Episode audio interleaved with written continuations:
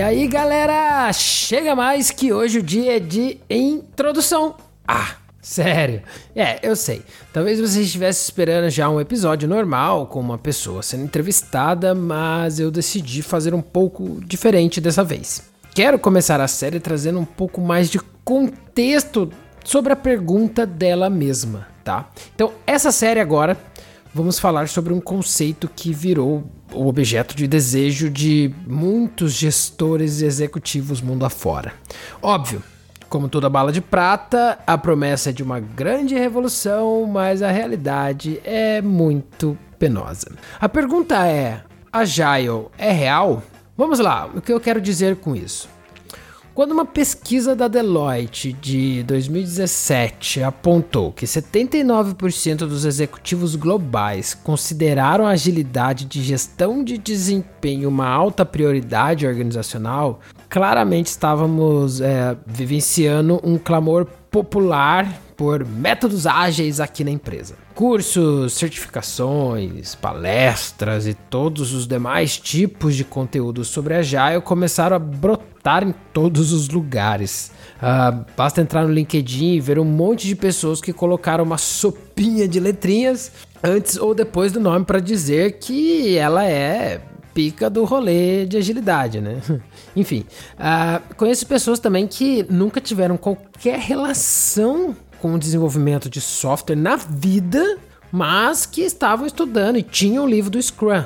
Mas vamos encarar a realidade, vai. O, o quanto dessa conversa não, não soa como um certo, uh, sei lá, desespero para se manter na vanguarda das práticas, ou ao menos tentar se manter. Eu tenho muitas dúvidas se as empresas estão realmente preparadas para aplicar os conceitos do ágil, né? Ou pior, tenho mais dúvidas ainda se elas realmente precisam. Então, minha intenção é poder explorar essa realidade com pessoas que vivem os tais métodos ou frameworks ágeis no dia a dia ou que levam essa conversa muito a sério. Sério, a ponto de poder abrir o jogo e dizer o que é real e o que é fantasia. Vou aproveitar e compartilhar um pouco da minha experiência com o assunto, né? Métodos ágeis, agile, enfim, porque talvez isso traga também um pouquinho de contexto do porquê a pergunta se Agile é real, né? Uh, talvez a primeira vez que eu tive contato com os conceitos e, e, e, talvez as práticas de métodos ágeis foi quando eu ainda estava numa startup, que era uma startup do mercado de seguros, isso faz uns 4, 3, 4 anos mais ou menos. E, e, e na verdade, quando eu vi, eu entendi e busquei saber a respeito, assim, sinceramente, eu também me apaixonei. Não nego.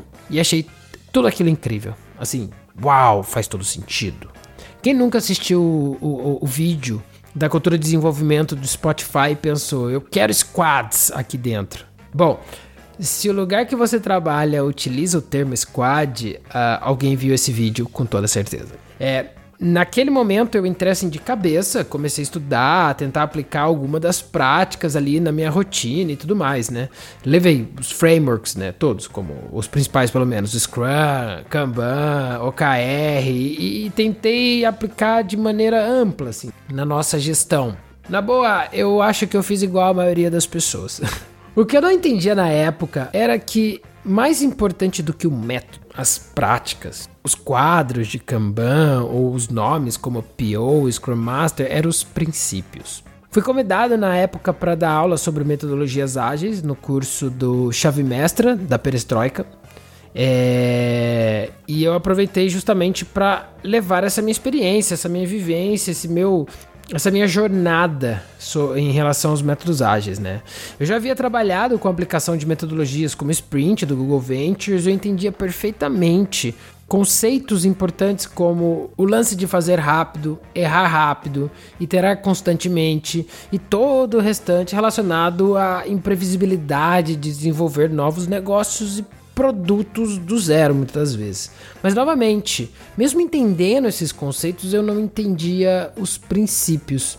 Foi quando eu tive a oportunidade de, de trabalhar, logo assim que eu saí dessa startup, um estúdio, um estúdio de desenvolvimento de produtos digitais, que nasceu de uma fábrica de software que era muito conceituada, famosa, inclusive no meio de desenvolvimento, que era a HL Labs. E eles ficaram, acho que assim, conhecidos, talvez por dois principais motivos, podemos dizer assim. Primeiro que a aplicação na Vera dos métodos ágeis a partir desses princípios e por ser uma empresa 100% remota. Isso aqui no Brasil lá em 2010. Talvez isso tenha dado tanta relevância para eles, óbvio. Mais questões foram envolvidas, sim, eu sei, mas acho que esses dois tocaram bastante. Uh, beleza, Bruno, mas que parada é essa dos princípios? Tô falando aqui, e aí? Bom, Pra ser bem sincero, se quiser a fundo neles, eu sugiro que vocês busquem o Manifesto Ágil no agilemanifesto.org. Uh, um site bem feinho, a propósito, feito lá nos primórdios desse século, né? Por desenvolvedores, inclusive, de software. E eles claramente são princípios criados e orientados ao desenvolvimento de software em si, inclusive métodos ágeis. Acho que você, vocês podem saber que nasceu dali, né?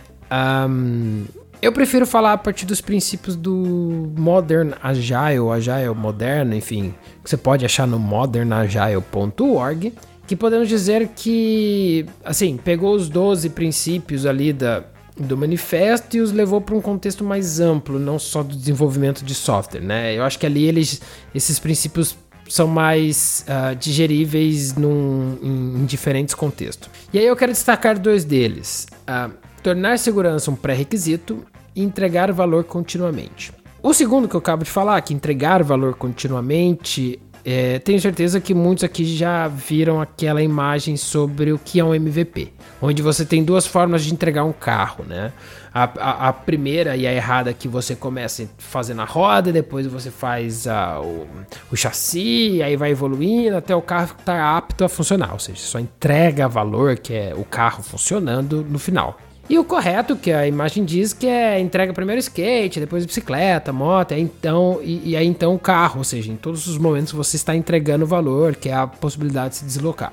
Enfim, parece muito óbvio, parece muito simples, mas na boa é a coisa mais difícil de se ver acontecer. Eu dou workshops sobre Customer Development junto a Darwin, pelo Brasil, já mentorei uma galera, porra, uma galera fera, assim, de, de, de startups e tal. E, e, digo com todas as letras que, assim, a, todo mundo acredita no MVP, no conceito do MVP, mas na boa são raríssimos os casos de pessoas que realmente conseguem colocar em prática, conseguem realmente fazer.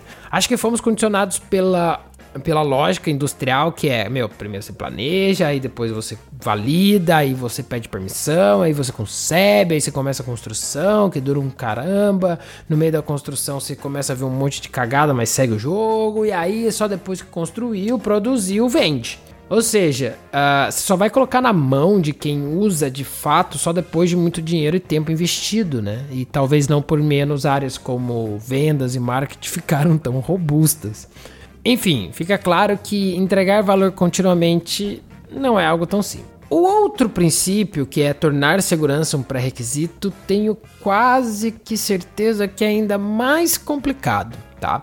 Hoje a gente vive um contexto em que saúde mental é assunto de maior preocupação para a sociedade como um todo. E, e isso não está acontecendo por acaso, né? Afinal, todo mundo aqui com certeza passou por ou boa parte das suas vivências profissionais em ambientes tóxicos com relações abusivas atrás de objetivos e metas que no fim do dia não significam nada, a não ser mais dinheiro para os acionistas. E o mais louco é que eu cansei de ouvir e ver pessoas orgulhosas por trabalharem muito, como se horas trabalhadas fosse sinônimo de sucesso.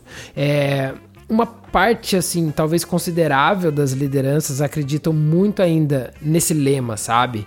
É, hoje mesmo conversando com uma pessoa, é, ela me disse que uh, uma amiga foi uma entrevista de emprego uh, numa startup às 9 horas da noite. E a pessoa que estava entrevistando ela ali disse que lá na empresa tinha hora para entrar, mas não tinha hora para sair. Entende? Então, tipo assim, tudo isso para dizer que ambiente opressor e caótico é o que mais tem e muita gente acha ainda isso bonito. Ou seja, segurança talvez nunca será um pré requisito, não é mesmo? Bom, já comecei a série quase que respondendo que a Jaio não é real. Hum, ok, não é essa a minha intenção. Mas vamos lá. Primeiro que essa é a minha perspectiva e a partir das minhas vivências e relações. E de alguma forma é uma contextualização. Agora, eu quero ouvir pessoas que vivem o assunto na pele todos os dias. Quero entender como elas enxergam isso. E eu falei de dois pontos apenas, mas podemos explorar muitos outros pontos relacionados à agilidade e aplicação dela. Então vamos lá.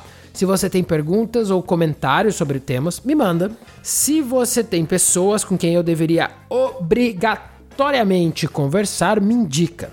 Eu já tenho aqui duas pessoas convidadas, tenho uma lista de pessoas super interessantes que eu gostaria de conversar, mas estou aberto às sugestões, claro. Se você não me tem no LinkedIn WhatsApp, pode me mandar no ilado B podcast, repetindo e lado B podcast, tudo juntinho, arroba gmail.com. Nos vemos na semana que vem, dia 13, quinta-feira 13. Um grande abraço, até a próxima, valeu!